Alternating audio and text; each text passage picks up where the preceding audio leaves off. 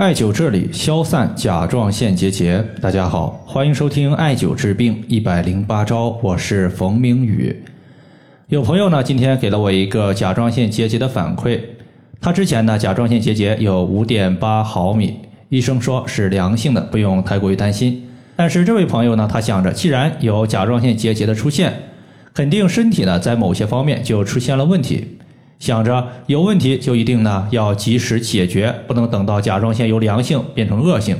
所以他就一直坚持我给他之前推荐的一组穴位进行调治。没有想到呢，他过了三个多月，现在呢再去复查的时候，之前的甲状腺结节已经完全消失没有了。那么在这里呢，咱们就以这个朋友的一个案例和大家讲一讲甲状腺结节它的一个调节的方法。这位患者呢，他一共是坚持了三个多月，整体效果还是比较不错的。尤其是呢，他在艾灸的过程中啊，有一个比较特别的发现，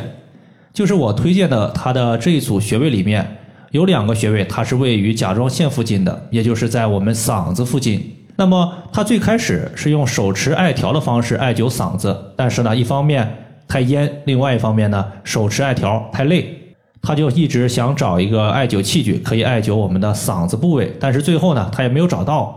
但是没有想到，这位患者呢，他突发奇想，他从我的一个店铺里面买了一个底部镂空的随身灸，就是上下各有一个罐子，它是艾灸我们的肩部和背部的。他突发奇想，把这个艾灸器具反着戴，本身呢它是艾灸脖子的，现在呢反着戴，正好呢可以艾灸到我们的甲状腺嗓子的前方部位。如果你平时呢也有甲状腺的问题，或者说有嗓子疼痛、咽干、咽痒、咽喉有异物感，这类患者呢不妨试一试这种艾灸方法，把颈肩的镂空随身灸反着戴来艾灸我们的嗓子部位。这位患者他一共是艾灸了八个穴位，每一天艾灸四个，一共是两组。第一天艾灸的是天突穴、臂脑穴、足三里穴和太冲穴；第二天艾灸的是水突穴、合谷穴、曲池穴和丰隆穴。首先呢，咱们先说水突穴和天突穴这两个穴位，其实它是作为局部穴位进行使用的，因为它们都在甲状腺的附近，属于是临近取穴治疗方法。因为甲状腺结节属于是嗓子附近的一个囊肿物，这类问题在中医之中称之为嘤瘤。水突穴和天突穴相互搭配，有理气化痰、消嘤散结的效果。水突穴呢？在胸锁乳突肌的前缘人迎和气舍连线的二分之一，天突穴呢，其实就是在我们喉结下方的凹陷。第二点就是甲状腺这个病症，很多朋友遇到之后可能会感觉到手足无措，主要原因呢是不知道甲状腺它归属于我们人体五脏六腑之中的哪一个器官。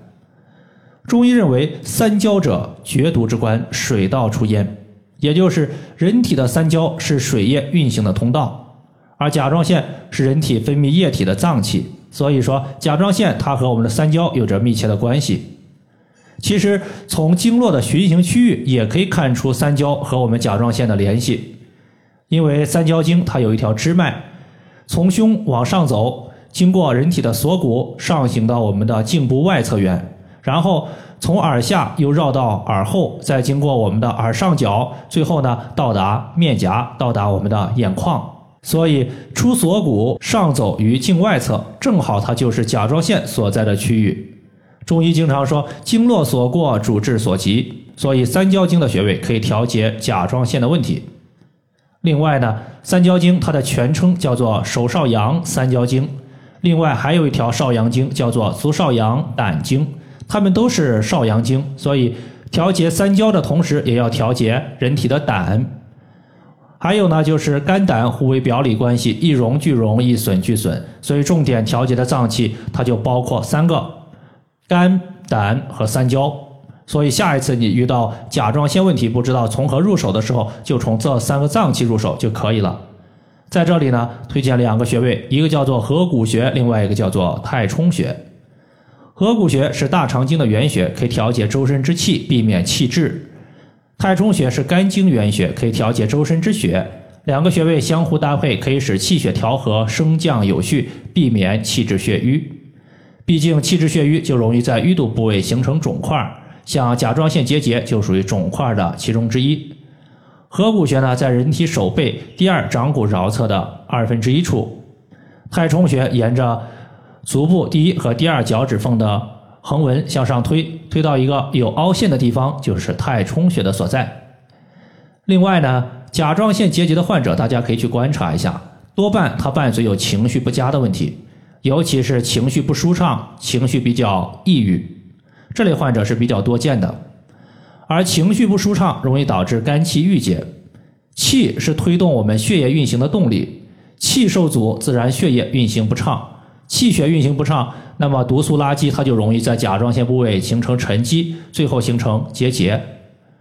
因为肝气郁结，它容易导致肝木之气太过，肝木之气它会克制脾土的生长，影响脾胃对于水湿之气的运化。那么到最后，水湿之气停聚在体内，就容易导致淤堵和结节。所以在这里呢，我们也要健脾胃、去湿气、化痰湿。推荐两个穴位，一个叫做足三里，另外一个叫做丰隆穴。屈膝九十度的时候，小腿外侧犊鼻穴下三寸就是足三里穴。而丰隆穴，它是在小腿外侧外环尖上八寸，胫骨前缘两横指。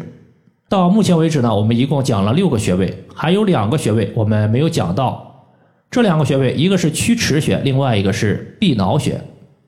这两个穴位大家记住，它是治疗甲状腺结节的经验穴位。无论你的一个甲状腺结节，它是实症的也好，虚症的也罢，它都是要用到曲池穴和臂脑穴的。曲池穴，当我们曲肘成四十五度的时候，肘横纹外侧的尽头就是曲池。臂脑穴，它是在曲池和肩盂连线这条线上，曲池穴往上七寸。以上就是我们今天针对甲状腺结节它的调节方法，就和大家分享这么多。如果大家还有所不明白的，可以关注我的公众账号“冯明宇艾灸”，姓冯的冯，名字的名，下雨的雨。感谢大家的收听，我们下期节目再见。